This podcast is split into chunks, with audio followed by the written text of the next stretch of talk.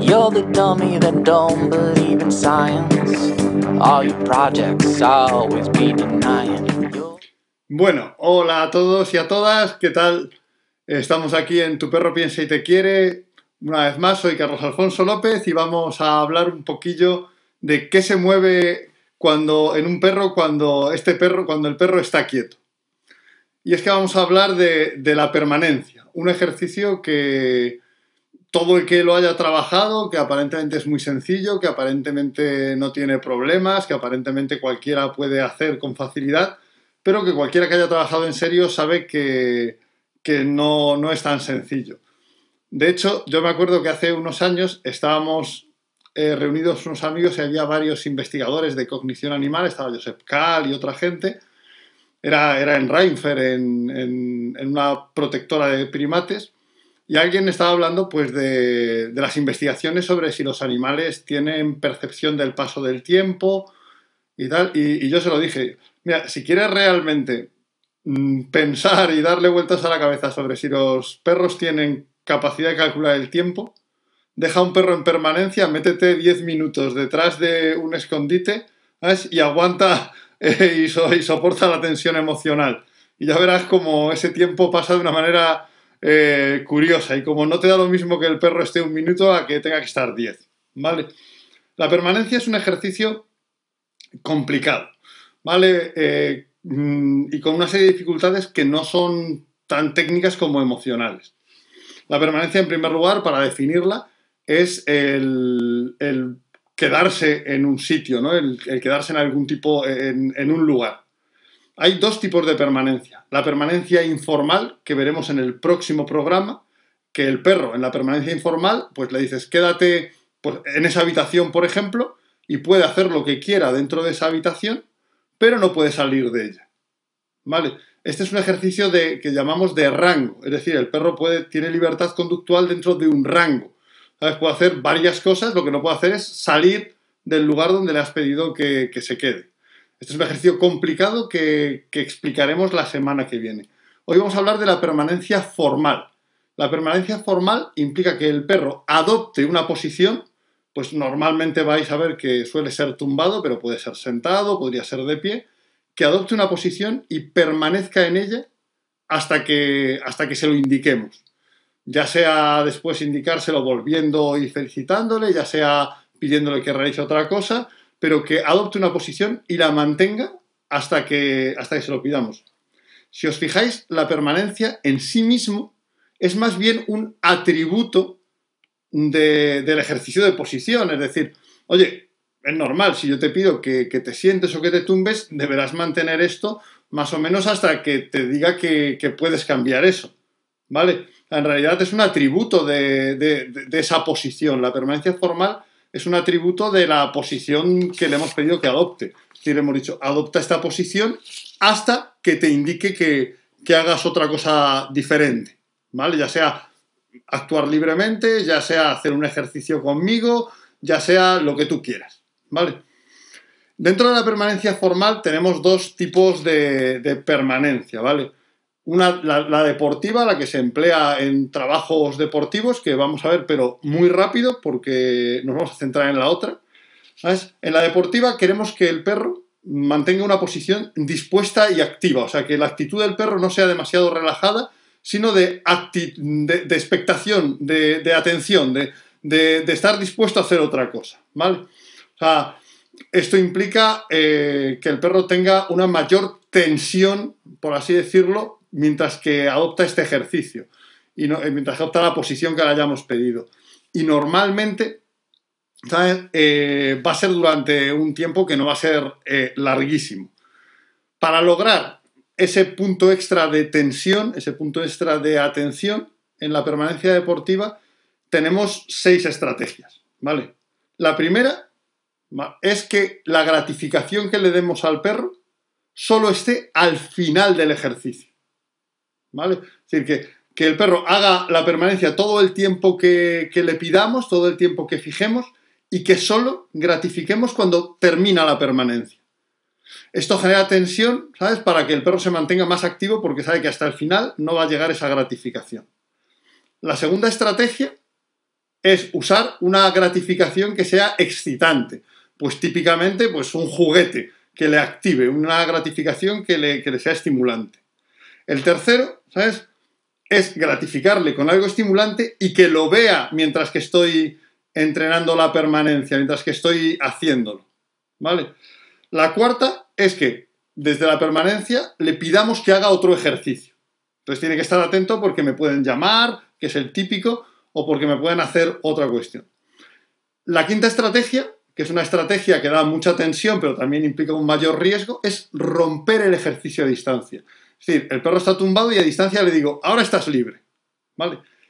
Y por último, la, sexta estrategia de entrenamiento para que la permanencia deportiva sea más, tensa y más atenta es que cuando iniciemos el, el desaparecer de la vista, el escondernos, lo hagamos detrás de algo traslúcido, detrás de algo como un arbusto que permita que el perro nos pueda ver, ¿vale? Que el perro pueda ver por dónde andamos. Vamos a ver unos pequeños vídeos sobre, sobre la permanencia deportiva y luego ya nos podemos enfocar en, la permanencia eh, para la convivencia y manejo. En primer lugar, aquí tenemos la permanencia deportiva, lo que es, ¿veis? El perro va en un ejercicio de junto, va atento, en este caso va a permanecer desde la posición de tumbado, te alejas pues, y el perro debe mantenerse atento. Al rato, pues vuelves y recoges al perro. Así. Le vuelves a pedir la posición y sigues con, con tu ejercicio. ¿Vale? Vamos a ver ahora, ¿sabes? Vamos a ver ahora la primera estrategia de, la, bueno, la primera estrategia que hemos visto, eh, que hemos comentado para que la, la, permanencia deportiva sea más tensa, es eh, que solo vamos a gratificar cuando termina el tiempo de permanencia. Esta no la vamos a ver porque vamos a hacer vídeos muy cortos. la primera es usar una gratificación que, que, la segunda es usar una gratificación que le estimule. Es decir, pues pedimos que permanezca Y cuando volvemos, pues lo que vamos a hacer, cuando volvemos, eh, vamos, hemos cortado los vídeos para que sea, es gratificarle con algo que sea estimulante, que como en este caso es un mordedor, un juguete que excita al perro. Ah, aquí tenemos. La siguiente es, la siguiente estrategia es que el mordedor esté a la vista. ¿Veis? Ahí el mordedor está a la vista y esto estimula más al perro a mantenerse atento estimula más al perro a que se mantenga atento, porque como está viendo lo que le va a gratificar, ah, oye, a ver si vuelves con esto. Ah, Bien, la siguiente es romper el ejercicio a distancia. ¿Vale? Aquí lo que vamos a hacer es que cuando estamos lejos le vamos a liberar y dejarle que vaya a, su, por, su, a por su gratificación. Esto también hace que el perro esté más atento. Y por último, la última que hemos dicho es que cuando empecemos a desaparecer de la vista sea tras un obstáculo traslúcido. ¿Vale? Como puede ser en este caso un arbusto. Entonces aquí el perro te entrevé, o sea, pues dice, ostras, pues estás por ahí y tal, y entonces eh, mm, se mantiene más atento porque puede estar viéndote durante, durante el tiempo que dura esa permanencia. ¿vale? el perro te mueves un poquito, el perro ahí se mantiene, se mantiene más atento a ti y finalmente, bueno, pues igualmente gratificas con algo, con algo estimulante, como va a ser pues un mordedor. Ah, ¿Vale? Bien. O sea, esas son las estrategias para que los que os interese la permanencia deportiva podáis aprovechar también este, este mm, pequeño programa para, tener unos tips. Pero a mí me interesa más ahora, ¿sabes? La, convivencia para el manejo con el perro. Que aquí vamos a querer que el perro esté en una posición cómoda y relajada, no una posición tan, tan, tan dispuesta a la acción como queremos en la deportiva. y para eso vamos a usar también varias estrategias.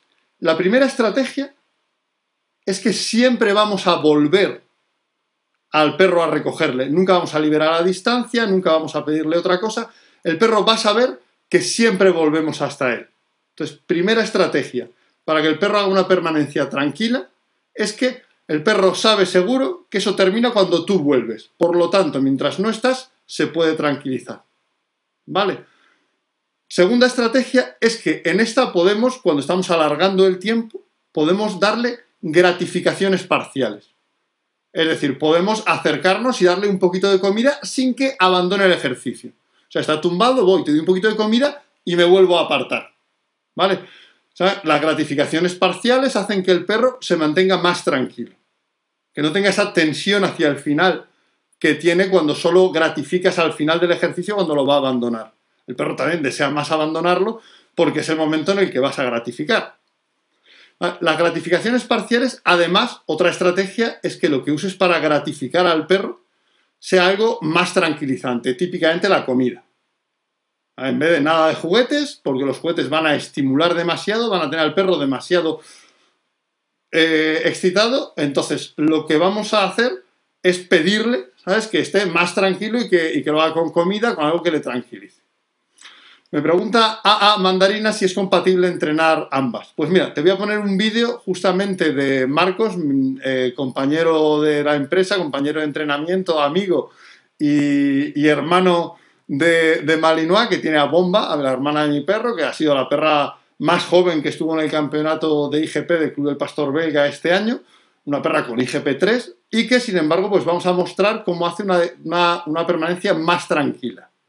¿Vale? Vamos a ver una, permanencia más tranquila. Fijaos que Marcos le pide que, la dé que la dé eh, la parte de atrás.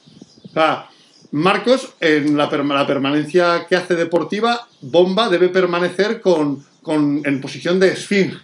Pero en la permanencia cotidiana, la permanencia para, para el día a día, pues le pide que la dé para que esté más cómoda y más relajada.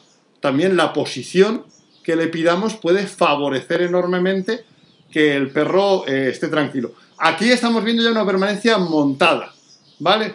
O sea, una permanencia montada, o sea, no, no estamos viendo un entrenamiento, o sea, no, no va a gratificar parcialmente. O sea, vemos qué tal. Nos pregunta Marusa que cómo sabe que no lo libero si, si le estoy dando reforzadas, si le estoy dando gratificaciones parciales. Porque nosotros con nuestra forma de entrenar, eh, nunca la gratificación en sí mismo implica la liberación. Tú le das una señal de liberación. Entonces, tú le das comida ¿eh? y, le puedes, y, no le dices ale, ni, ni ni nada. Entonces el perro sabe que no, no, ha llegado la comida, pero me quedo aquí. Si quieres, puedes incluso añadirle, puedes añadirle una repetición del tumbado o del quieto o de la señal que utilices para que el perro permanezca. ¿Vale? Entonces, eh, ahí es donde tienes que, eh, ver la, confusión. Pero, ¿sabes? Eh, lo que sí es importante es que analicemos, porque la permanencia tiene profundas dificultades, ¿vale? Profundas dificultades de fondo que no se ven en la forma. Entonces, lo que más importa es cómo inicias la permanencia. Yo creo que el inicio sí debe ser común ¿ah? eh, en una serie de normas. La permanencia tiene dos dificultades grandes, una para el perro y una para nosotros. La del perro es emocional. Lo que es difícil para el perro de la permanencia es que tú te separes y no sepas si vas a volver, que, tenga pulsión de seguirte, que le apetezca ir contigo. Esto es una cosa extraña, porque tú de repente te alejas, te separas y el perro dice, ¡Ey, este volverá! ¿Qué pasa? Normalmente los perros fallan mucho más porque se sienten emocionalmente inseguros de lo que están haciendo y porque desean ir contigo que porque no conozcan el ejercicio. ¿Vale? Y esto lastra mucho eso, porque si un perro abandona un ejercicio porque se siente inseguro, incómodo y quiere estar contigo, es lícito corregirle, aunque sea de forma la más positiva posible. No estaremos además haciendo que tengan más ganas de venir con nosotros, no estaremos generando un malestar emocional Ah, tenemos que darle una seguridad emocional en la permanencia. Esa es la dificultad de fondo de la permanencia. Que el perro, o sea, la dificultad de fondo para el perro, fijaos, eh, que, en realidad sentarse o tumbarse son conductas muy básicas, ¿vale? Son conductas muy simples.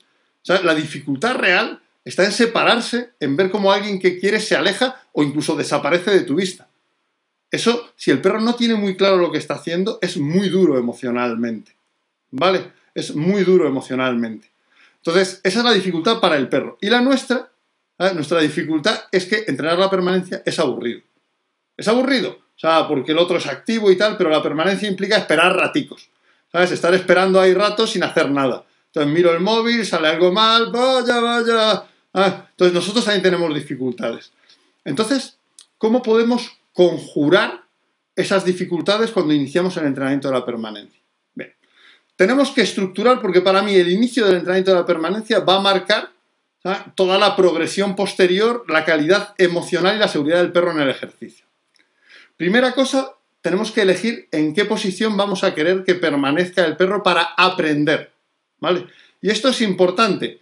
Es decir, tú puedes utilizar una posición para que el perro permanezca mm, normalmente, pero puedes haberse, haberle enseñado a permanecer en otra posición. Nosotros preferimos elegir el sentado. ¿Por qué? Porque aunque normalmente recomendamos que un perro permanezca, ya sea eh, en la deportiva te lo marcará tu reglamento, pero en la convivencia cotidiana, una posición para esperar cómoda es más cómodo tumbado que sentado. Sin embargo, pasa a veces que con, esos problemas emocionales de que el perro se agobie, un perro puede entumbado quedarse congelado, tener un bloqueo. ¿no? Me siento incómodo y no me muevo, pero no por permanecer. Topográficamente parece que estoy quieto, que estoy permaneciendo, pero emocionalmente lo que pasa es que tengo un bloqueo que me imposibilita para moverme, que me tiene ahí parado un poco con un poco de inseguridad. Bien, para reducir esto nosotros enseñamos la permanencia desde el sentado. Porque si el perro se agobia, normalmente se va a tumbar. Y si está inestable, se va a levantar. O sea, el estar, el permanecer en sentado inicialmente ¿eh? es una posición ¿eh? que, te da un feedback muy bueno. Es cierto que alguien me podrá decir, oye, es que si un perro eh, mm, está bloqueado y está emocionalmente mal, tiene un lenguaje corporal que me permitirá reconocer que no, que no se encuentra permaneciendo normalmente eh, en una posición, sino que, eh, sino que está agobiado. Bueno, pero mm, necesitamos un evaluador fiable y que pueda hacer cualquier cliente nuestro, porque tenemos que poder decirle a nuestros clientes, oye, practica esto, ¿ah? eh, dale volumen, entrénalo y asegúrate de que tu perro está bien. Cuando trabajamos desde el sentado, tenemos un evaluador claro de que el perro está autocontrolándose, emocionalmente no está agobiado ¿ah? y la cosa va funcionando. Porque si se agobia se nos, puede, se nos puede tumbar. Los perros que se bloquean tienden a tumbarse. ¿Vale? ¿Ah? y si está muy suelto y no tiene autocontrol suficiente, se levantará. Entonces, eh, nosotros recomendamos iniciarlo desde el sentado. Y una primera etapa que para nosotros es muy importante es que las capacidades emocionales que el perro requiere para ver alejarse una persona querida son, mm, son arriesgadas de, emplear desde el principio. Entonces, al principio, lo que vamos a hacer es que lo que el perro aprenda sea que se aleja la gratificación. Y eso es también difícil. Se va, se, aleja la comida, se aleja el juguete y yo me tengo que aguantar. Nos da un tipo de, aprendizaje emocional equivalente al de cuando se aleja una persona, pero sin riesgos. Porque si el perro lo rompe para ir a por la comida y le digo, oye, tío, no, esto lo has hecho mal, no tengo ningún tipo de problema. Mientras que si lo rompe porque quiere estar contigo, ahí sí tengo un problema de verdad. Porque, ostras, ¿qué estoy haciendo? ¿Corrigiéndole por, por sentirse mal? Mientras que corregirle por ser un gumia que se lanza por la comida antes de tiempo, no es ningún tipo de problema. Y cuando hablo de corregir, hablo de informar. No hablo de enfadarse, no hablo de hacer nada aversivo ni negativo para el perro, sino decirle, así no lo vas a obtener. En primer lugar, porque si lo que quiere obtener es estar contigo, ya lo ha obtenido. Si se ha levantado por estar contigo, ya lo ha obtenido. Si se ha levantado por la comida y tú cierras la mano, ya no la obtiene. Vamos a ver cómo enseñamos primero al perro a que lo que se aleja es la gratificación. Aquí tenemos a Fanny con Zeus Ah, un perro recuperado de peleas, un perro más bajo que las pesetas. La comida, guiamos. Y la comida es lo primero que se aleja. Y la comida es lo primero que vuelve. Esto ¿sabes? requiere, y ahora eso sí, siempre cariñitos, cariñitos, cariñitos. Lo primero que le enseñamos es eso. La comida es lo que se aleja. ¿Vale? La comida es lo que se aleja. La gratificación es lo que se aleja. Si te levantas por la gratificación, hombre, tío, no, no lo vas a obtener. ¿Vale? Ah, pero no está yendo hacia ti, no está yendo desesperado de, ay, es que me levanto porque tú estás muy, muy lejos y tal. Bien, después tenemos que fijar, que fijar criterios. Un problema de la permanencia es que hay un montón, aunque aparentemente los dos criterios de base son tiempo y distancia, ¿vale? Eh, eso no es verdad. O sea, hay muchos más criterios. El lugar donde está el perro, las distracciones, la climatología, el momento emocional previo del perro. ¿Vale? Entonces, si vamos solamente a tiempo y a distancia, vamos mal. De hecho, nosotros hay una primera etapa que es en la que hay una norma. No te puedes alejar más de cinco pasos y no te puedes alejar más de dos minutos. Y en esa primera etapa sí que vas a hacer en algún momento que el perro falle, falle porque aquí, en esa distancia tan corta y en todo esto, estamos haciendo que lo que, lo que quiere es ir el perro a por la comida. Es decir, si se aleja es porque, ostras, que viene la que está la comida ahí que, no me aguanto las ganas. Incluso podemos provocarle el fallo eh, ofreciendo la comida más tentadora, alejándola más rápido. ¿vale? Entonces, durante toda la primera etapa de construcción, nosotros trabajamos posición sentado, ¿vale? Y nunca más de cinco pasos de lejanía, nunca más de dos minutos. Y esas las bases de la permanencia. Vamos a ver cómo, lo hace Javi con esto. tenemos aquí a Yuki. pero primero se aleja la comida, lo que ha hecho Fanny, y la obtiene. Primera cosa. Y liberamos, que bien, lo has hecho perfecto. Ahora, aumentamos un poco. Esto, por supuesto, harías varias repeticiones de cada criterio. Esto es para mostrarlo aquí.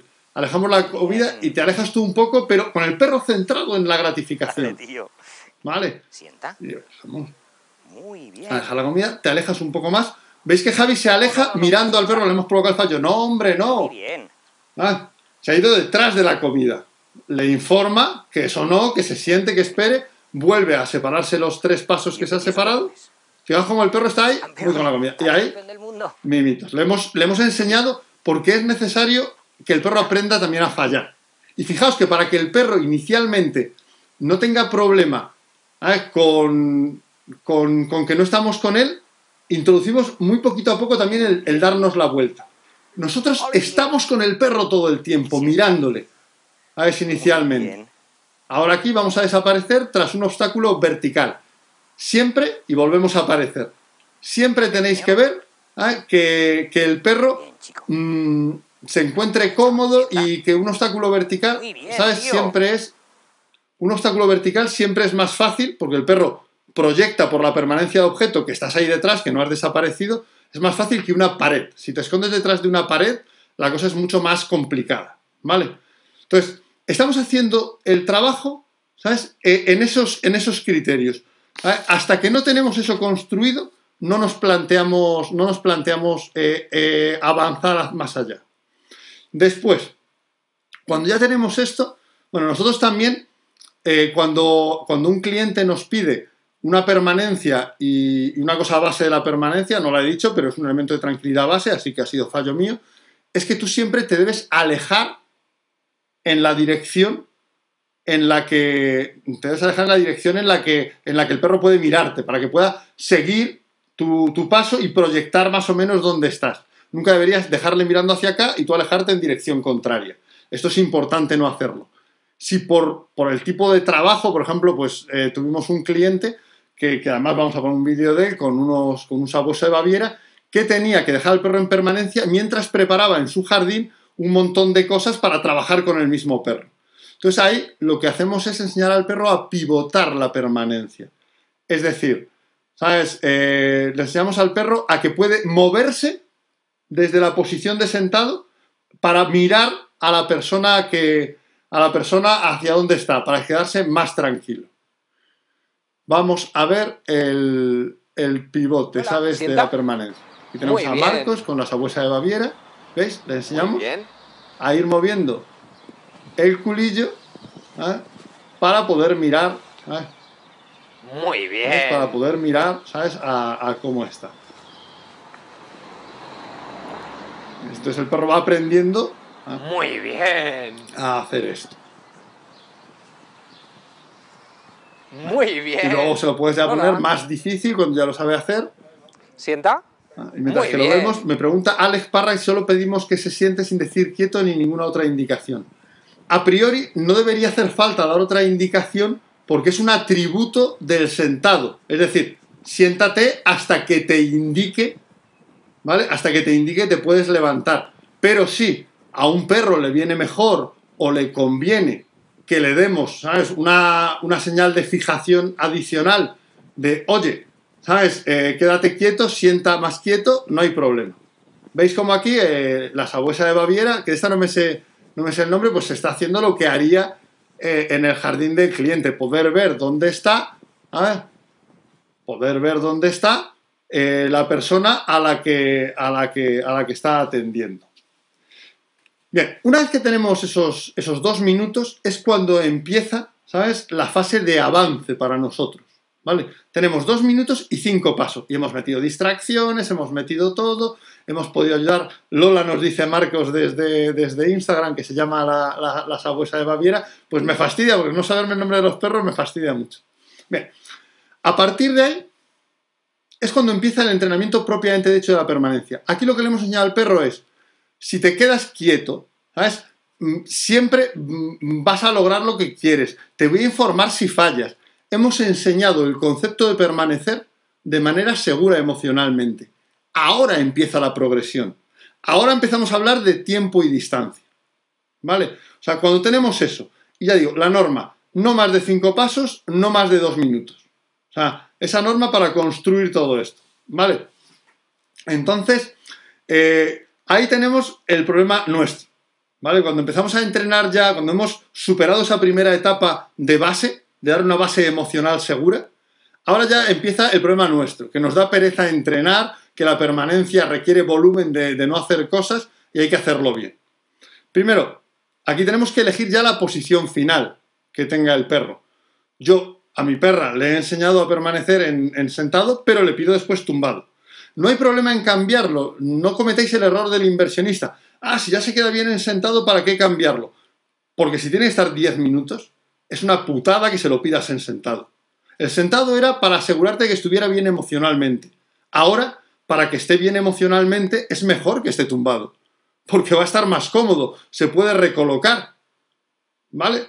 O sea, esto es importante. O sea, mmm, cuando un perro debe permanecer bastante tiempo, salvo que el reglamento tuyo de un trabajo deportivo te exija lo contrario, cuando un perro debe permanecer bastante tiempo, es mucho más cómodo que esté sentado y en una posición tranquila y relajada.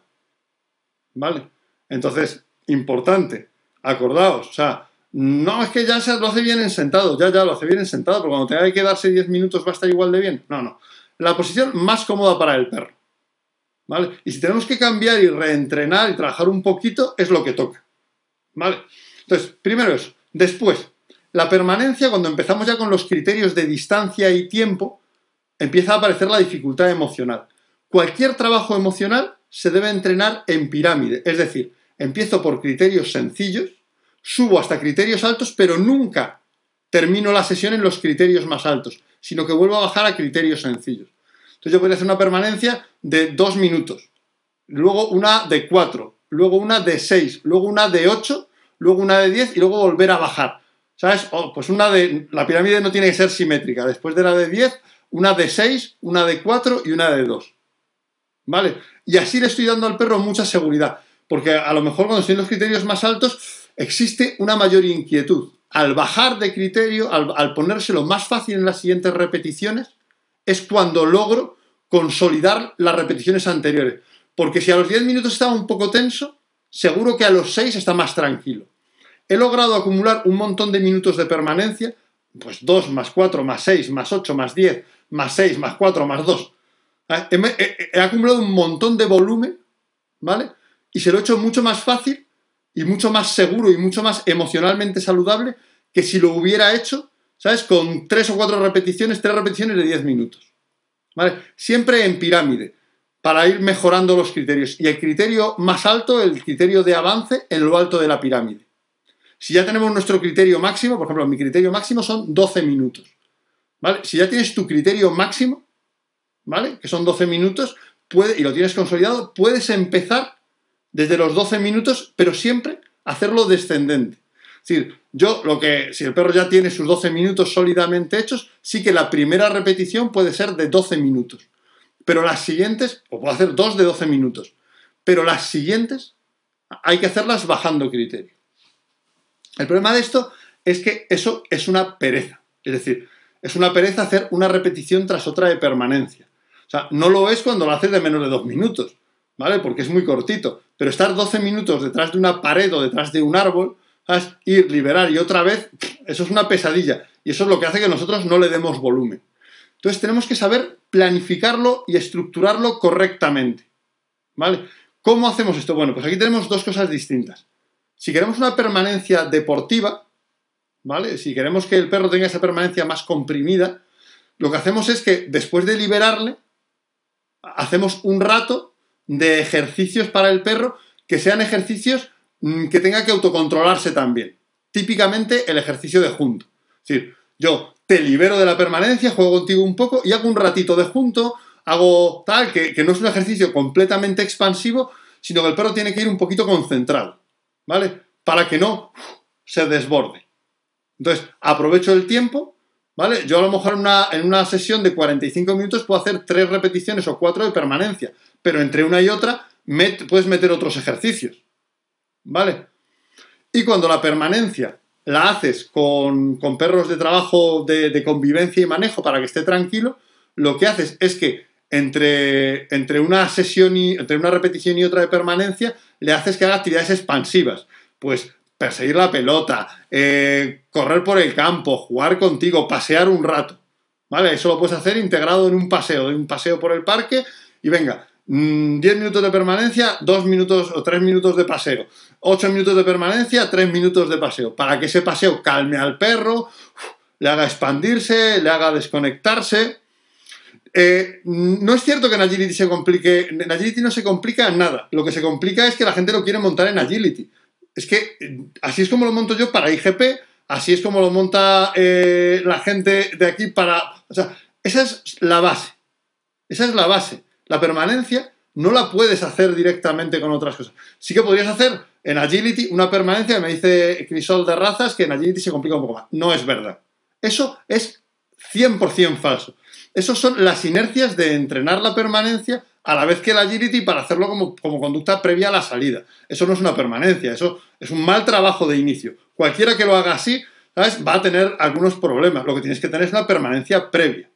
Y ahora voy allí, te libero y haces dos cosas, pero no sales de la permanencia eso, eso ya lo aprenderás después. O sea, la permanencia requiere el aprendizaje primero de las capacidades emocionales para soportarla. ¿Vale? Entonces, es muy importante, como os digo, como hemos visto ahora, que hagamos una, permanencia, eh, entremos una permanencia con una serie de normas y tomando en consideración cosas. También comentaros como, como última apunte en este programa más largo de lo deseado sobre permanencia formal, también comentaros que la permanencia es uno de los ejercicios en los que el overtraining, o sea, el entrenar más de lo que necesitas, es relativamente seguro. O sea, en el que te trae pocos problemas. ¿Vale? El overtraining te trae pocos problemas eh, en la permanencia, porque el overtraining, el overtraining es entrenar más de lo que necesitas. Si necesitas 7 minutos, entrenas 10. Si necesitas 100 eh, pasos de junto, entrenas 200. ¿Vale? El overtraining no, no es inocuo y no es beneficioso en todos los ejercicios. ¿Vale? Pero la permanencia, de hecho, en la permanencia puede hacer que un perro de deporte se relaje demasiado. El overtraining, si no lo planteas bien. ¿Vale? Pero en este caso es un, ejercicio en el que entrenar de más es, mm, es seguro y suele darte beneficios, beneficios funcionales importantes. Te suele, te suele traer réditos y tener riesgos mínimos. ¿Vale? Entonces, bueno, pues eso es lo, que os quería comentar sobre, sobre, sobre la permanencia formal. ¿Vale? O sea, unos cuantos tips para entrenarla correctamente, eh, para entrenarla saludablemente y para entrenarla funcionalmente. Ah, la permanencia debe desglosarse. O sea, mm, ¿cómo, recordad, mm, si es para deporte, si es para convivencia, trabajo con cosas diferentes, gratificaciones diferentes, parciales, no parciales. O sea, eso lo podéis ver en, revisitando este vídeo en YouTube, es, lo hemos visto al principio. Después, siempre, para cualquier permanencia, la regla de dos no, no más de dos minutos, no más de cinco pasos, una posición que nos asegure que el perro está bien, aunque luego enseñe la permanencia en otra para lo que necesito, y luego entrenar en pirámide, ¿sabes? Y entre repeticiones, hacer un ejercicio de concentración o ejercicio de concentración si queremos un trabajo deportivo y un perro más concentrado, hacer actividades expansivas si queremos un perro más relajado. Y además el, overtraining nos va a ser seguro, podemos entrenar de más. Si necesitas 10 minutos, puedes entrenar 15, que no vas a tener grandes problemas. ¿Vale? A un repaso eh, relativamente amplio a, a, la permanencia para el tiempo en el que hemos podido hacerlo. ¿Vale? Y con esto, pues vamos a, cerrar, como siempre, con la música de Derek Clegg, que bueno, pues uno intenta, entre que suena Derek Clegg al inicio y que suena al final, intenta hacerlo lo bastante bien para poder funcionar como telonero de esa música. Hasta el miércoles que viene.